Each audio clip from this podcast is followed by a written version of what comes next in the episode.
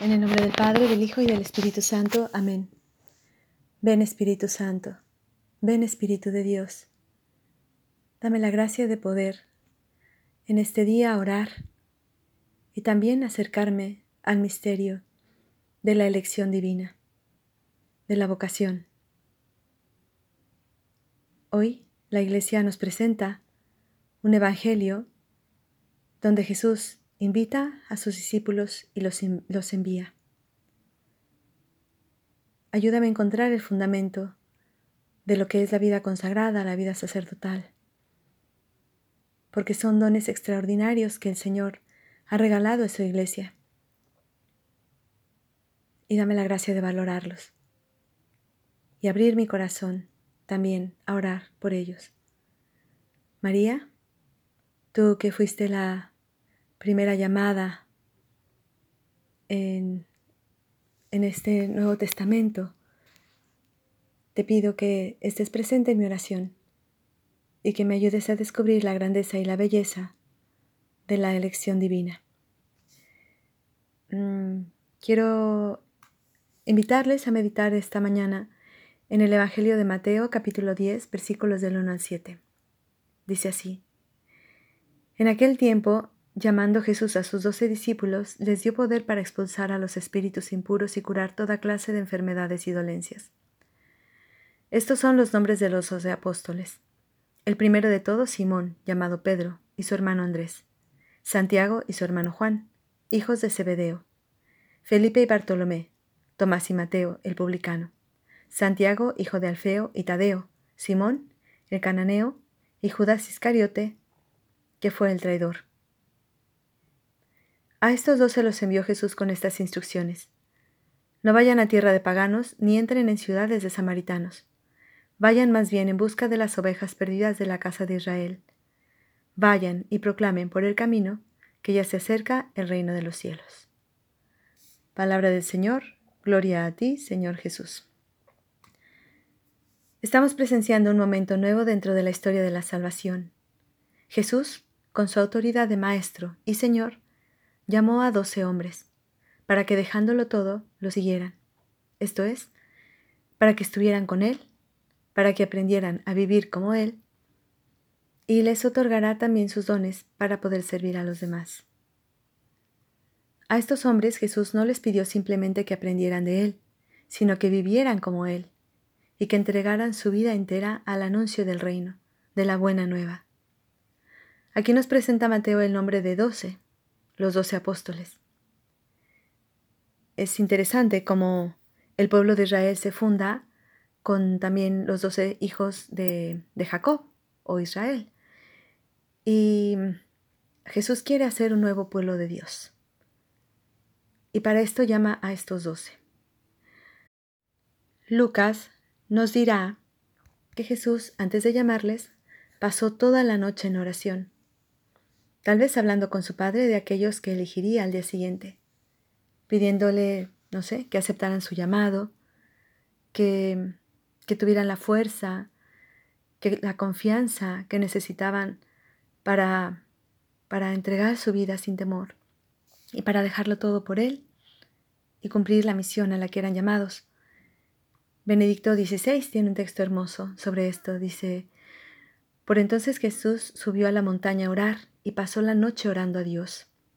Cuando se hizo de día, llamó a sus discípulos, escogió a doce de entre ellos y los nombró apóstoles. Esto lo está mm, tomando también de Lucas. Dice, la elección de los discípulos es un acontecimiento de oración. Ellos son, por así decirlo, engendrados en la oración, en la familiaridad con el Padre. Así, la llamada de los doce tiene, muy por encima de cualquier otro aspecto funcional, un profundo sentido teológico. Su elección nace del diálogo de, del Hijo con el Padre y está anclada en él. También se debe partir de ahí para entender las palabras de Jesús. Rogad pues al Señor de la mies que mande trabajadores a su mies. Uno no puede hacerse discípulo por sí mismo, sino que es el resultado de una elección, una decisión de la voluntad del Señor basada a su vez en su unidad de voluntad con el Padre. Hasta aquí Benedicto XVI. San Juan, en el capítulo 17, al presentarnos la oración sacerdotal de Jesús, comentará que son sus discípulos porque han sido elegidos por el Padre. Dice así Jesús orando al Padre, tuyos eran y tú me los diste.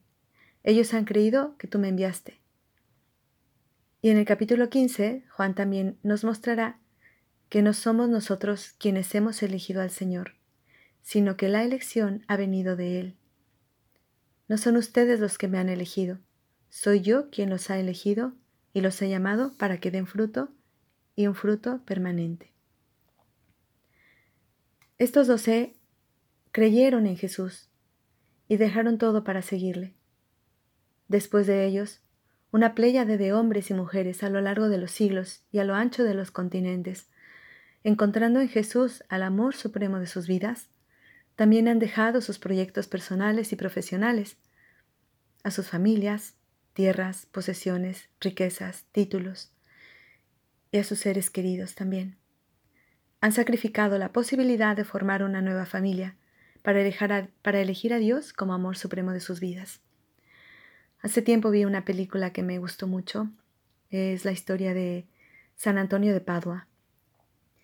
Em, él estaba enamorado de una joven, tenía un futuro prometedor y sin embargo Dios le llama. Y se va, se va al convento, se va de franciscano y él sufre mucho por haber dejado todo y porque continuamente se le venía a la mente esta chica y de ella, de hecho ella iba a buscarlo y, y pues él sabía que era llamado por Dios y sin embargo pues tenía que seguir esa vocación. Él quería seguir la vocación a la que Dios le estaba llamando. Un día le dijeron, ¿te costó dejarlo todo? ¿Dejar a tu familia? ¿Dejar a la mujer que tú amabas? Y él dijo, yo abracé la vocación sin dejar a mi familia y sin dejar a la mujer que amo, porque los llevo a todos en mi corazón. Es verdad que hay una renuncia. Ya no vamos a estar tanto con la familia, pero ni con, no sé, tal vez alguna persona que, que hemos amado. Pero ¿quién nos quita que los llevemos en nuestro corazón? Y creo que ese amor se hace incluso más grande más bello y tiene una connotación más sobrenatural y espiritual, porque las personas que amamos siempre estarán en nuestros corazones. Pero el Señor, a quienes llama, les pide ser Él, el amor supremo, el esposo. Solo quien ha sentido en su interior un ven y sígueme puede ser capaz de emprender este camino para seguir a Jesús. Verdadera locura para nuestro mundo. Y es que cuando Jesús llama a alguien, esta persona recibe una palabra, una mirada o una invitación que solo él o ella sabe lo que significa. Es algo misterioso. Es inmediato, muchas veces inesperado. Yo diría es una, no sé, como decir, una herida profunda que el Señor hace en el alma cuando llama. Y esa persona no puede hacerse sorda, no puede no responder. Dios ha herido con una herida de amor, de elección. La persona sabe que Dios quiere algo más de ella y puede tratar de seguir su vida normal, en el estudio, en el trabajo, en las relaciones, en su noviazgo, en sus diversiones, pero el Señor se sigue presentando una y otra vez, de una manera suave al principio, enamorado y enamorando, y tal vez un poco más exigente con el tiempo cuando pide una respuesta definitiva a ese llamado.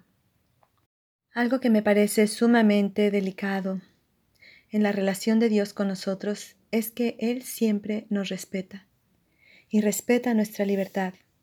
Por ejemplo, al joven rico le dijo, si quieres ser perfecto, vende todo, repártelo y luego ven y sígueme.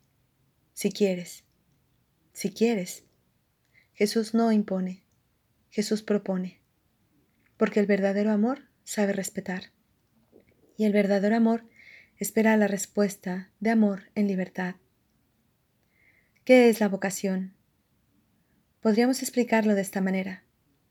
Dios dice a la persona que llama, te he creado para mí, te he traído al mundo para una misión y ahora que eres ya o que ya tienes la edad suficiente, em, te pido que aceptes esta misión para la que te he creado. Así lo vemos, por ejemplo, en la historia de Jeremías, que él mismo nos cuenta en el capítulo primero, versículos 4 al 8 de su libro. Entonces me dirigió Yahvé la palabra en estos términos. Antes de haberte formado yo en el vientre te conocía, y antes de que nacieras te tenía consagrado. Te he constituido profeta de las naciones. Entonces Jeremías respondió, Ah, Señor Yahvé, mira que no sé expresarme, que soy un joven. Y me dijo Yahvé, no digas soy muy joven, pues a donde yo quiera que, que vayas irás, y todo lo que yo te mande dirás. No tengas miedo, que yo estoy contigo para salvarte. Oráculo del Señor. Seguir la vocación no es fácil. Esa persona tendrá que enfrentarse con muchas personas que querrán disuadirle, que se opondrán o se burlarán, Dejar todo cuesta mucho trabajo, muchas lágrimas, mucho esfuerzo y perseverancia. Pero al final, quienes son capaces de responder llegan a ser una luz muy grande para el mundo, canales de amor, del amor de Dios para la humanidad. Se convierten en una bendición para sus familias, en un instrumento de intercesión entre Dios y los hombres. Su vida se hace más, o más bien su vida hace más humana este mundo y a través de su vida Dios nos grita que Dios nos ama y que ha elegido a unos para hacernos ver a todos cuán cerca está de nosotros, para bendecirnos por medio de su oración, de su testimonio y si son sacerdotes, pues también a través de los sacramentos. ¿Conoces a algún consagrado o consagrada o algún sacerdote? Este es un buen momento para agradecer a Dios por su vocación porque han tenido la fuerza para seguir a Cristo. Agradecerle también por el bien que has recibido de, Él o de ella, o de ellos. Este es también un momento para valorar lo que significa em, o lo que ha significado para ellos llegar a ser de Dios y también para orar por ellos. Pide a Dios que mantenga su fe, que mantenga su alegría en medio de, su misión, que les dé fortaleza, que no se cansen. ¿Conoces a alguien que está siendo llamado por el Señor? Reza por él o por ella, para que tenga la fuerza necesaria para seguir la vocación a la que Dios le llama. También podrías preguntarte, ¿te sientes tu llamado o llamada? ¿Tienes miedo? ¿Estás haciendo negociaciones con Dios para no dejar todo por Él? yo te diría no temas. No hay amor mayor que el de Jesús. Él te llama para hacerte feliz, para llenar tu vida de una sobreabundancia de gozo, de frutos que ni siquiera eres capaz de imaginar. Él es esposo, es amor fiel. Nadie puede darnos el amor que puede darnos únicamente Cristo. Confía. Escucha esa palabra del Señor que te dice, no temas. Te he llamado por tu nombre y eres mío. Te he grabado en la palma de mi mano.